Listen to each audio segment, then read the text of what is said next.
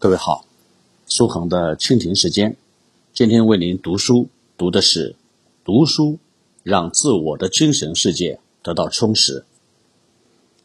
读书能够改变人的气质，也能让人从精神到外在都变得很充实。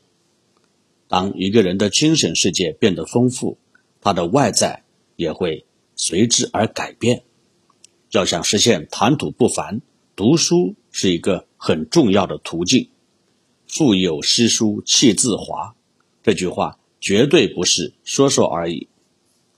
读书让我们有足够的精神来应对一切。我们在生活中不难发现，各个领域的精英身上都有着很强的谈吐能力和说话技巧。而这种能力的获取，除了天资以外，更重要的是来自广博的阅历。和不断的学习。如果一个人不读书、不学习，腹中空空，纵使天生一副伶俐的牙齿，又有何可供谈资？周恩来总理以谈吐不凡的个人魅力闻名于世。在一次招待会上，一位西方记者拿着话筒对周恩来总理说道：“周恩来先生，可不可以问您一个私人问题？”在周恩来总理的答应下，记者问道：“您已经六十多岁了，为什么依然容光焕发、记忆力超群，显得这样年富力强？”会场内顿时笑声和议论声不绝于耳，大多数人也想知道答案。周恩来和蔼的笑笑，等会场安静下来后，他才说道：“因为我按照东方人的生活习惯生活。”所以，直到现在我都非常健康。另外一次记者招待会上，一位西方记者提问：“请问，中国人民银行有多少储蓄？”这实际上是在嘲笑我国建国初期的穷困潦倒。周恩来做出了正面回应：“中国人民银行储蓄资金吧，有十八元。”八角八分，在场的人都很诧异，顿时悄无声息。周恩来继续以诙谐幽默的语调解释说：“中国人民银行发行面额为十元、五元、二元、一元、五角、二角、一角、五分、二分、一分，共十种主辅币人民币，合计为。”十八元八角八分。中国人民银行是由全中国人民当家作主的金融机构，有全国人民做后盾，实力雄厚，所发行的货币是世界上最有信誉的货币之一。周恩来语出惊人，大厅内顿时掌声雷动。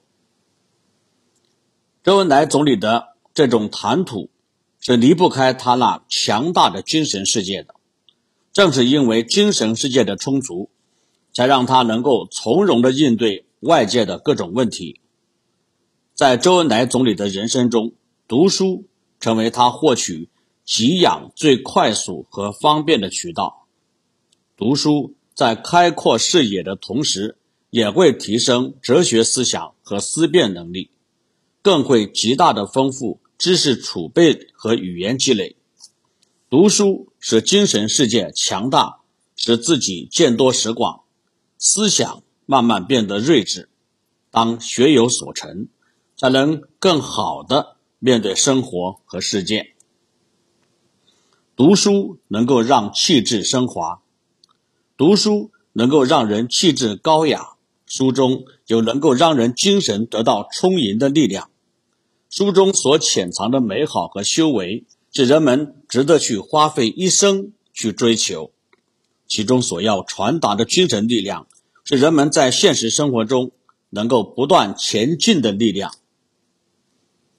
北宋文学大家苏轼早年曾任陕西凤翔府通判，期间结识了一位名叫董传的朋友。董传平时生活贫困，衣衫朴素。但简朴的衣着掩饰不住他的满腹经纶和乐观向上的精神风骨。苏轼对董传非常钦佩。后来，苏轼被调往长安任职，与董传分别时，写下了和董传留别的著名诗篇。诗中包含了苏轼对董传才华的钦佩，以及对其前程的期许和勉励，也是对自己达观洒脱人生态度的写照。而其中的一句。腹有诗书气自华，也成为经典，阐述了读书与人的修养的关系，广为传颂，成为后世很多读书人所追求的人生境界。读书能够使人的气质提升，让自我的精神世界得到满足。读书与不读书，读书多以及读书少。所表现出的内在气质和素养是绝不相同的。高尚的气度一定是饱读诗书之后才会有的必然结果。一个人只有饱读诗书、学有所成，身上自然就会散发出一股书卷气，自然气质高雅。这是一种来自内在和精神的力量，是一种由内而外产生的一种非凡气息。如果没有内涵的话，不管外在如何打扮，都不会显出这种气质和风度。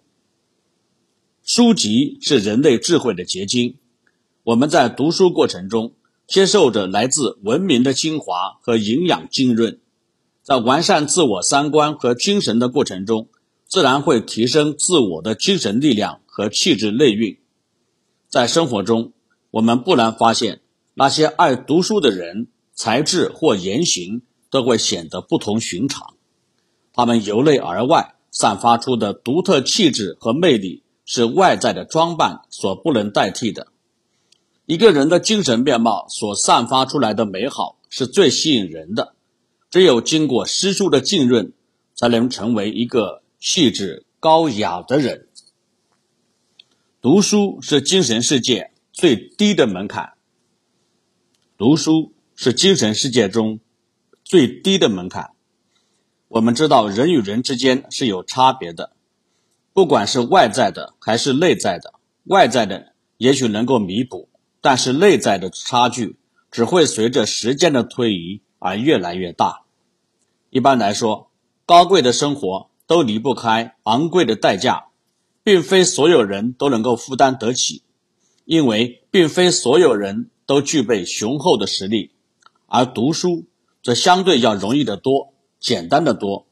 只要愿意，不管处在哪个阶层，通过读书，都能够拥有一颗高贵的心灵和高贵的气质。富兰克林小的时候很喜欢读书，但是因为贫穷而不能上学。他从少年时代开始就自己谋生，常常饿着肚子省钱来买书读。有一天。他在路上看到一位白发老奶奶，已经饿得走不动了，便将自己仅有的一块面包送给了她。老奶奶看见他也是一个穷人，不忍心收下，但是富兰克林说：“您吃吧，我包里有的是。”说着就拍了拍自己装着书本的背包。老奶奶吃着面包，看见富兰克林从背包里抽出一本书。津津有味地看了起来，于是老奶奶就问道：“孩子，你怎么不吃面包啊？”富兰克林笑着说：“读书的滋味要比面包好多了。”这就是精神上的满足，是精神世界高贵的象征。即便是外在的贫苦限制了人们本身的追求，但是精神世界的大门却永远敞开着。所以，不管什么时候。生活是什么样子？只要我们对读书的追求不曾懈怠，精神世界就会越来越广阔。好，各位听友，这是读书让自我的世界得到充实。好，感谢你的收听，我们下回再见。